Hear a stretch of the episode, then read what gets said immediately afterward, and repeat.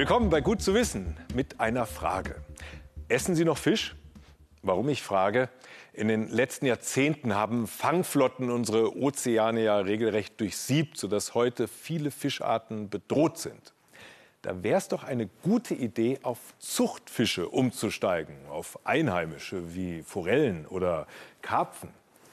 Und das Problem dabei, die werden in der Regel mit Fischmehl gefüttert und das wiederum stammt von Fischen aus dem Meer. Ein Münchner Start-up will das jetzt ändern, mit Hilfe einer kleinen Fliege. Dieses Insekt könnte das Futterproblem vieler Aquakulturen lösen. Die schwarze Soldatenfliege.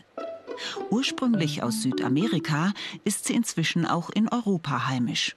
Ihr Vorteil? Die ausgewachsene Fliege hat weder Mund noch Stachel, kann also keine Krankheiten übertragen. Und sie vermehrt sich schnell. Bei guten Bedingungen legt jedes Weibchen etwa 1000 Eier.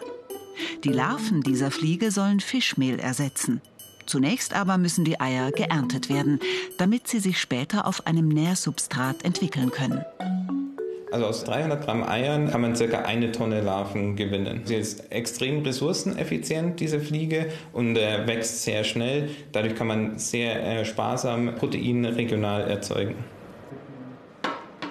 Derzeit kommt das Eiweiß für die Fischzucht oft aus dem Meer. Rund 30 Millionen Tonnen Fisch holt die Industriefischerei nur für Tierfutter aus den Ozeanen. Das hat schwerwiegende ökologische Folgen. Durch die Überfischung der Meere wird dieser Lebensraum großflächig zerstört.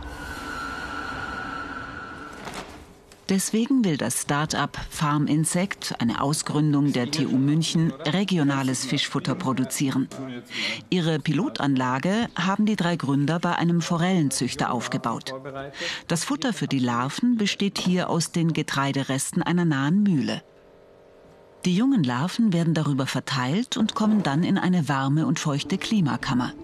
Hier wachsen sie und verarbeiten alles zu Kompost. Was sie zu fressen kriegen, ist ihnen ziemlich egal. Wir haben uns für die Larven der schwarze Soldatenfliege entschieden, weil die das breiteste Futterspektrum verarbeiten kann.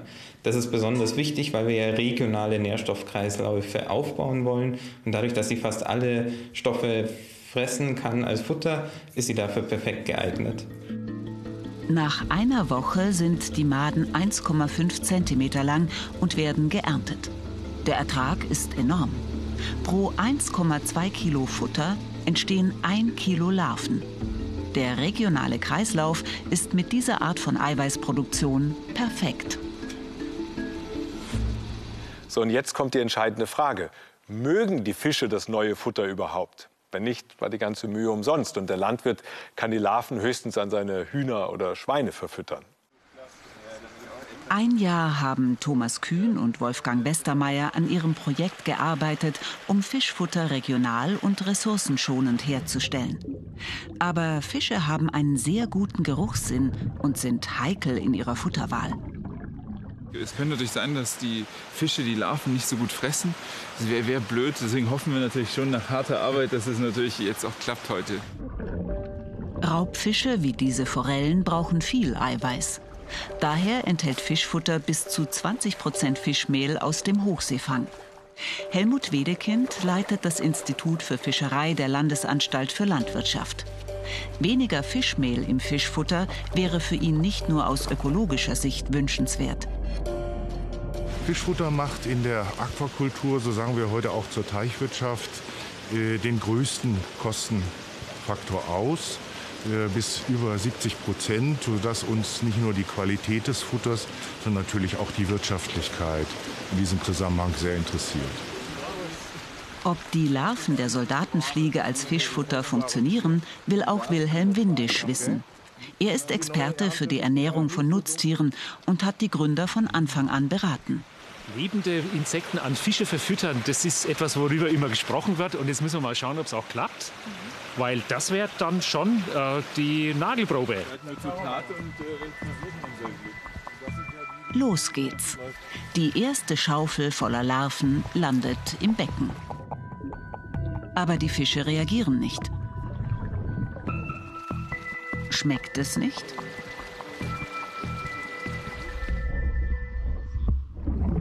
Doch plötzlich fangen die Tiere an zu fressen. Klasse. Klasse. Also, also das ist besser, besser geht's nicht. Ich bin ganz begeistert. Also natürlich sind die, die Fische hungrig und wir haben jetzt auch sehr viel gefüttert, immer wieder. Und man hat ja gesehen, die werden dann langsam immer mehr satt, aber eindeutig.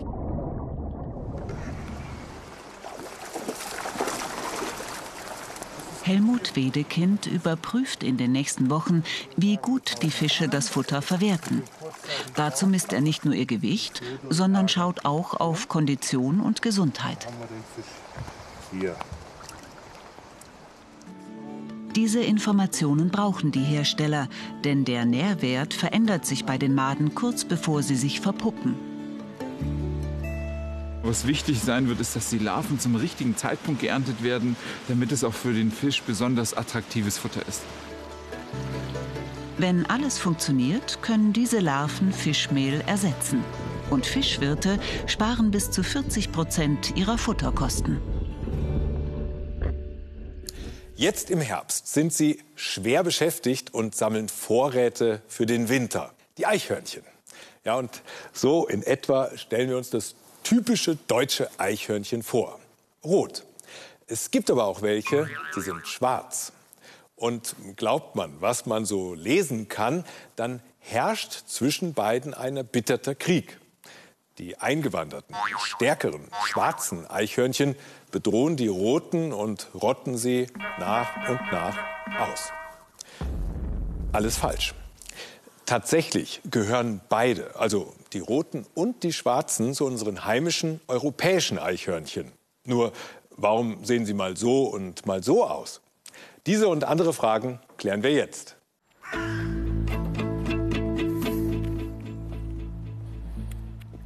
wo sie nur stecken. Unterwegs mit Andreas Fiesel im Eichhörnchenwald bei Fischen im Allgäu. Seit Jahrzehnten füttern die Förster hier die Hörnchen. Deswegen sollen sie sehr zutraulich sein und aus der Hand fressen. Doch erstmal lässt sich keines blicken. Obwohl Andreas Fiesel mit Hörnchenlauten lockt und den Nüssen raschelt. Nur ein sonst sehr scheuer Tannenheer hat es auf die Walnüsse abgesehen. Aber dann... Nach einer Stunde Suchen und Locken kommt doch eins. Ja, schau mal. Magst du mal eine? Eichhörnchen sind ja Nagetiere und Nagetiere haben eine wahnsinnige Kraft. Diese Zähne wachsen immer nach. Ein Eichhörnchen muss im Grunde harte Schalen abnagen und abfräsen, damit diese Zähne immer wieder geschliffen werden, weil sonst hätten sie einen furchtbaren Überbiss. Gut sind Walnüsse, Haselnüsse mit Schale zum Beispiel. Erdnüsse funktionieren nicht besonders gut. Und ganz schlecht ist alles, was weiches Futter ist. Das tut denen einfach nicht gut. Die Eichhörnchen in diesem Fichtenwald sind dunkelbraun oder schwarz, nicht rot. Aber es sind dennoch europäische Eichhörnchen. In höheren Lagen wie im Allgäu sind die Eichhörnchen eher dunkel, denn je kälter es ist, umso wichtiger ist es für die Eichhörnchen, die Sonneneinstrahlung möglichst gut aufzunehmen und möglichst gut Wärme zu absorbieren. Und eine dunkle Farbe kann halt Wärme besser absorbieren wie eine rote. Also braun oder schwarz findet man eher im Gebirge und im Nadelwald.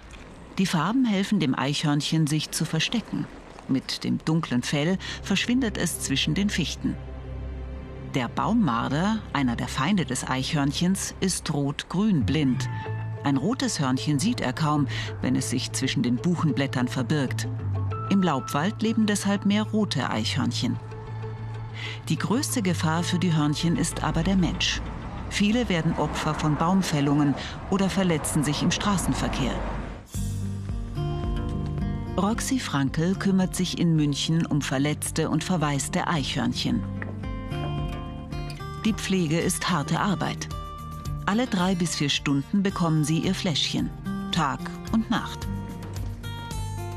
Im Moment hat sie 23 Eichhörnchen zu Hause.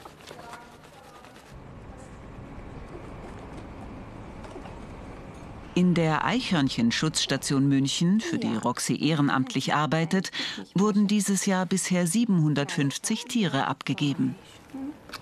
Am Anfang vom Jahr war es relativ krass mit Corona, weil viele Leute spazieren gegangen sind und natürlich viele Leute dann auch Hörnchen gefunden haben. Dieses Jahr waren ganz, ganz viele Tiere, die wirklich schwer, schwer verletzt waren, wie die Krähenangriffe. Zum Beispiel Krähen sind auch so eine Sache. Ähm, da, da ist es Wahnsinn. Wenn sie groß und kräftig genug sind, lässt Roxy ihre Findelkinder wieder frei. Eines stellt sich nur tot, aber es geht ihm gut. 2019 war ein super Jahr für Eichhörnchen. Es gab viele Fichtenzapfen, Eicheln, Haselnüsse. Die Eichhörnchen vermehrten sich sehr stark. Josef Reichholf sieht das an den Zahlen der Verkehrsopfer. Wenn es viele Eichhörnchen gibt, sterben auch besonders viele im Straßenverkehr. Seit 1976 zeichnet der Biologe die toten Hörnchen auf. Er hat selten so viele gesehen wie letztes Jahr. 2020 hingegen hat er kaum welche gefunden. 2020 fehlte dieser Boom an Nahrung. Sie waren gezwungen, sozusagen auf das zurückzuschrauben, was verfügbar ist, mit geringen Nisterfolgen. Josef Reichholf hat ein Buch geschrieben, in dem er zeigt, wie clever Eichhörnchen sind. Ihre Verstecke für den Winter merken sie sich mit einer mentalen Karte. Deshalb wird ihr Gehirn im Herbst größer. Es braucht Proteine, Aufbaustoffe. Fette und Zucker, sogenannte Brennstoffe, hat es oft im Überfluss. Deswegen rennt das Eichhörnchen so hektisch die Bäume auf und ab. Es verbrennt überschüssige Energie. Im Frühling, wenn sie ihre Jungen bekommen haben, suchen sie noch mehr Proteine für sich selbst und ihren Nachwuchs. Sie nehmen dann auch mal ein Vogelei. Das spielt aber, anders als oft behauptet, für die Vögel kaum eine Rolle. Viele Vogelbruten scheitern ganz schlicht am Wetter oder an anderen Umständen. Würden alle Amseln auch nur eines Jahres alle Eier, die sie ablegen, erfolgreich zum Ausfliegen bringen, würde nach wenigen Jahren Deutschland schwarz sein vor Amseln. Zurück im Eichhörnchenwald. Die Liebe zu den Hörnchen ist relativ neu. Früher wurden sie gegessen. Ähnlich wie Lammfleisch sollen sie schmecken. Im 19. Jahrhundert landeten etwa 20.000 Eichhörnchen jährlich auf dem Londoner Fleischmarkt. Heute sind sie in Europa geschützt und dürfen nicht gejagt werden. Mit einer Ausnahme. Dem Grauhörnchen.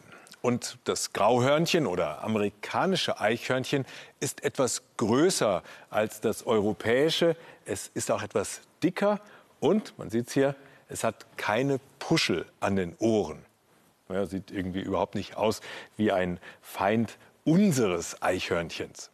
Und dennoch, die Grauhörnchen breiten sich aus. In Großbritannien zum Beispiel oder Norditalien. Ja, und von dort ist es ja quasi nur noch ein Katzen, um nicht zu sagen Eichhörnchensprung über die Alpen zu uns. Doch verdrängen die Grauhörnchen tatsächlich die europäischen Eichhörnchen? Und wenn ja, warum? Graue amerikanische Eichhörnchen im Bosco di Vanzago bei Mailand. Überall hört man sie rufen. Für die europäischen hingegen sieht es hier schlecht aus. Sind noch welche übrig?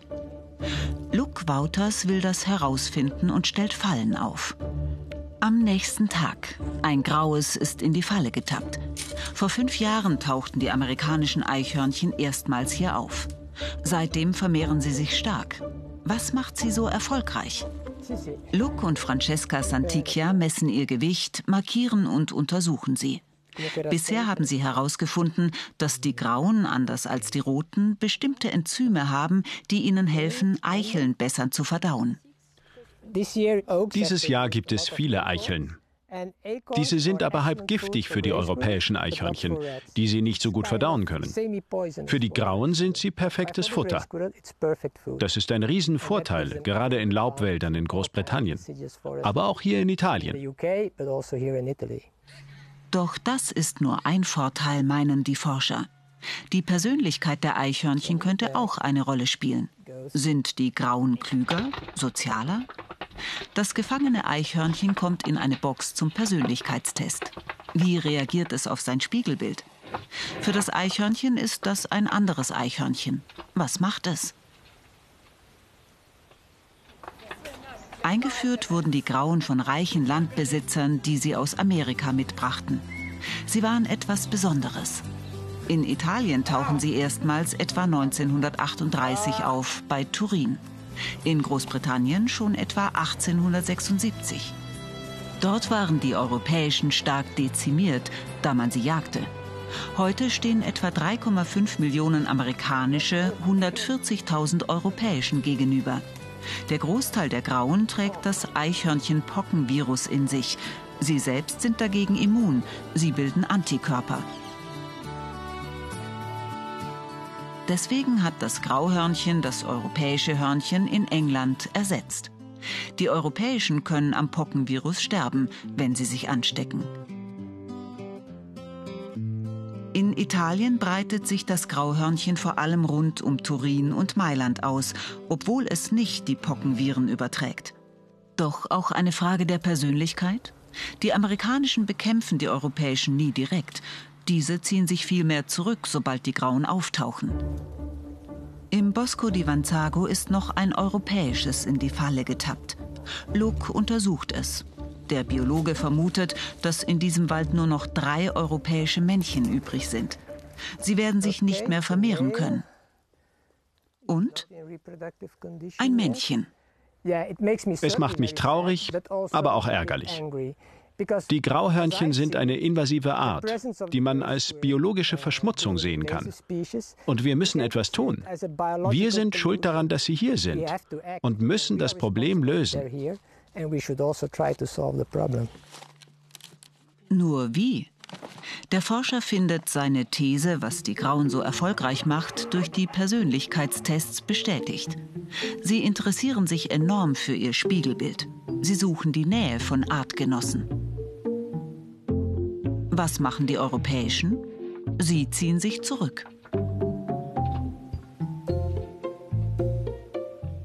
Grauhörnchen sind viel sozialer als die europäischen. Sie leben in Familiengruppen. Wenn das Weibchen Kinder bekommt, bleiben die Jungen für eine lange Zeit im gleichen Territorium. Und so gelingt es den Grauhörnchen in einer Dichte zu leben, die zehnmal so groß ist wie die der europäischen, die reine Einzelgänger sind.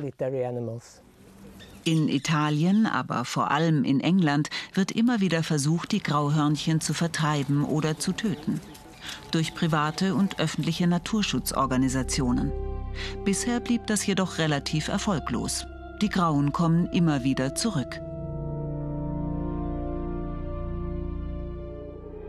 Hunderttausend Menschen in Großbritannien unterzeichneten eine Petition, um das Töten der Grauen zu stoppen. Auch Natalia Doran kämpft für sie. Sie betreibt in Südwest-London eine Eichhörnchenstation. Sie darf die Verletzten pflegen, aber nicht wieder in die Freiheit lassen, da sie eine invasive Art sind. Ihr drohen zwei Jahre Gefängnis, sollte sie eines freilassen. Wenn man in Großbritannien ein verletztes Grauhörnchen findet, kann man es nirgends abgeben. Tierärzte können sie nicht nehmen. Die Leute rufen einen, zwei, drei, vier an, aber keiner nimmt sie. Dann rufen sie den Tierschutz an, aber auch die sagen dann, dass sie die Eichhörnchen nur töten können. Irgendwann finden sie uns, aber wir müssen sie abweisen, weil wir voll sind. Wir können nichts tun. Die Bürokratie kennt kein Erbarmen, denn die Grauen sollen weg, die Roten wieder eingeführt werden. Die EU hat es sich zum Ziel gesetzt, invasive Arten zu bekämpfen. Dabei spielt es keine Rolle, wie lange die Tiere schon in ihrer neuen Heimat leben. Wenn wir eingreifen und Millionen Tiere töten, die sich eigentlich gut an ihre Umwelt angepasst haben, nur um künstlich einem Tier zu helfen, das wir lieber mögen, das macht doch ethisch gesehen keinen Sinn. Auch nördlich von London lebt ein Eichhörnchen-Enthusiast. Steve Barley baut jedes Jahr einen Hörnchen-Hindernisparcours. Früher ärgerte er sich über die Grauen, weil sie Futter aus seinem Vogelhaus klauten. Er baute Hindernisse, um das Futter zu schützen. Doch die Grauen meisterten jedes Hindernis. Da fing er an, sie lieb zu gewinnen. Ich liebe Eichhörnchen. Man muss lächeln, wenn man sie sieht. Und heutzutage ist alles, was einen glücklich macht, gut. Das wird der zehnte Parcours und der wird besonders schwierig. Steve versteht nicht, warum die Grauen so verteufelt werden. Er beobachtet, wie sie friedlich neben anderen Tieren in seinem Garten leben. Also sie sind auch sehr klug. Sie sitzen da und überlegen, wie sie an die Nüsse rankommen. Der Parcours steht. Es wird nicht einfach. Die Eichhörnchen in Steves Garten sind alle wilde Grauhörnchen. Wenn sie kommen, um den Hindernisparcours zu durchlaufen, dann tun sie dies freiwillig. Sie brauchen etwa zwei Wochen, um die Hindernisse zu lernen und in einem Durchgang bis zum Ziel zu kommen. Dieses Jahr hat es etwas länger gedauert. Erst nach drei Wochen schafft es das erste Eichhörnchen bis ins Ziel.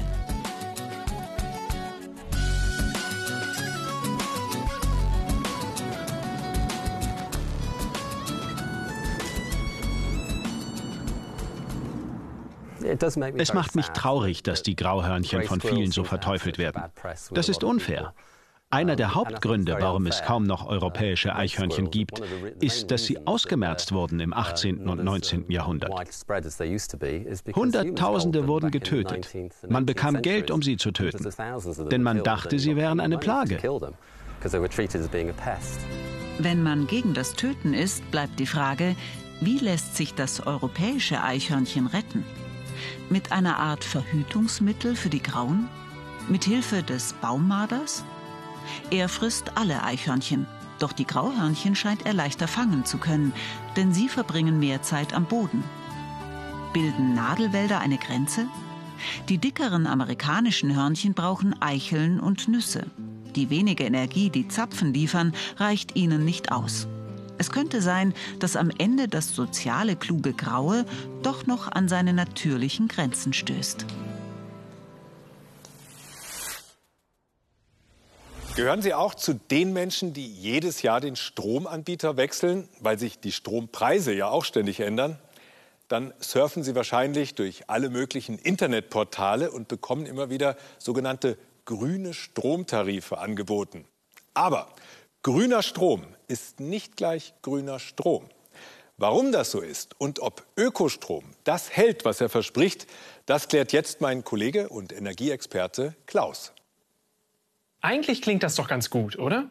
Klimafreundlicher Strom aus erneuerbaren Energien und meistens nicht mal viel teurer als ein gewöhnlicher Tarif, oft sogar günstiger als die Grundversorgung.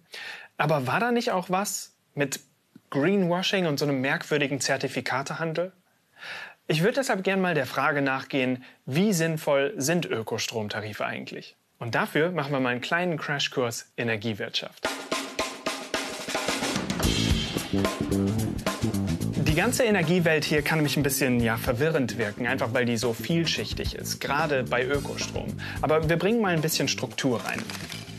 Okay, also erste wichtige Grundlage. Der Anbieter, der uns den Strom verkauft, ist nicht unbedingt derjenige, der ihn produziert. Deshalb unterscheiden wir zwischen Kraftwerksbetreibern, die Strom produzieren, zwischen Netzbetreibern, die Strom transportieren und zwischen Energieversorgern. Das sind die Anbieter, die ihn uns verkaufen. Und wenn die uns einen Tarif anbieten, dann müssen die den Strom eben selbst erstmal irgendwo hernehmen. Das heißt, die kaufen den auch ein. Und wenn das jetzt Ökostrom sein soll, dann klar, könnte man meinen, kaufen die den eben bei erneuerbaren Energienanlagen ein. Also bei Windrädern, bei Wasserkraftwerken, bei Solaranlagen. Und ja, das kann auch so sein, muss es aber erstens nicht. Und selbst wenn das so ist, dann reicht das nicht. Denn so ein Anbieter muss auch nachweisen können, dass es diesen Ökostrom wirklich gibt. Das ist aber im Nachhinein gar nicht mehr so einfach, denn physikalisch gesehen unterscheidet er sich ja gar nicht von anderem Strom. Und hier kommen Herkunftsnachweise ins Spiel. Das ist das mit diesen Zertifikaten. Okay, also wie funktioniert das? Erneuerbare Energienanlagen erhalten für jeden Strom, den sie produzieren, so Herkunftsnachweise mit dazu. Kann man sich vorstellen wie so eine Art Geburtsurkunde. So, diesen Strom gibt es wirklich. Und diese Herkunftsnachweise, die braucht unser Energieversorger, unser Anbieter, um seinen Tarif als Ökostrom zu bezeichnen. Was der jetzt machen kann, ist natürlich, den Strom gemeinsam mit den Herkunftsnachweisen bei erneuerbaren Energienanlagen einzukaufen. Und ich glaube, als Verbraucher stellen wir uns das intuitiv ja auch so vor. Das ist aber nur eine Option und interessanterweise sogar eher die Ausnahme. Denn die Sache ist die, erneuerbare Energienanlagen, die keine Förderung, also keine Einspeisevergütung erhalten, die dürfen ihre Herkunftsnachweise auch getrennt von dem Strom verkaufen. Und das führt dazu, dass die Anbieter noch eine ganz andere und für die viel einfachere Option haben. Die können zum Beispiel ganz normal an der Strombörse kaufen, wo sie allerdings keinen spezifischen Ökostrom oder so bekommen, sondern nur den ganz allgemeinen Strommix, also eine Mischung aus Strom aller möglichen Kraftwerke. Den können die so in der Form natürlich nicht als Ökostrom verkaufen, außer Sie holen sich für die gleiche Strommenge separat bei erneuerbaren Energienanlagen noch die Herkunftsnachweise mit dazu. Denn gemeinsam geht das als Ökostromtarif durch. Okay, Moment. Was ist hier eigentlich gerade passiert? Wir bestellen einen Ökostromtarif, aber unser Anbieter kauft ganz normalen Strom. Und nur dadurch, dass er woanders nochmal Herkunftsnachweise mit dazu holt, kann er das als Ökostrom bezeichnen? Ja, kann er. Und tatsächlich laufen die meisten Ökostromtarife genauso ab. Und dafür gibt es auch ziemlich Kritik, denn das ist auf der einen Seite intransparent irgendwie, beziehungsweise wir als Verbraucher stellen uns das doch ganz anders vor.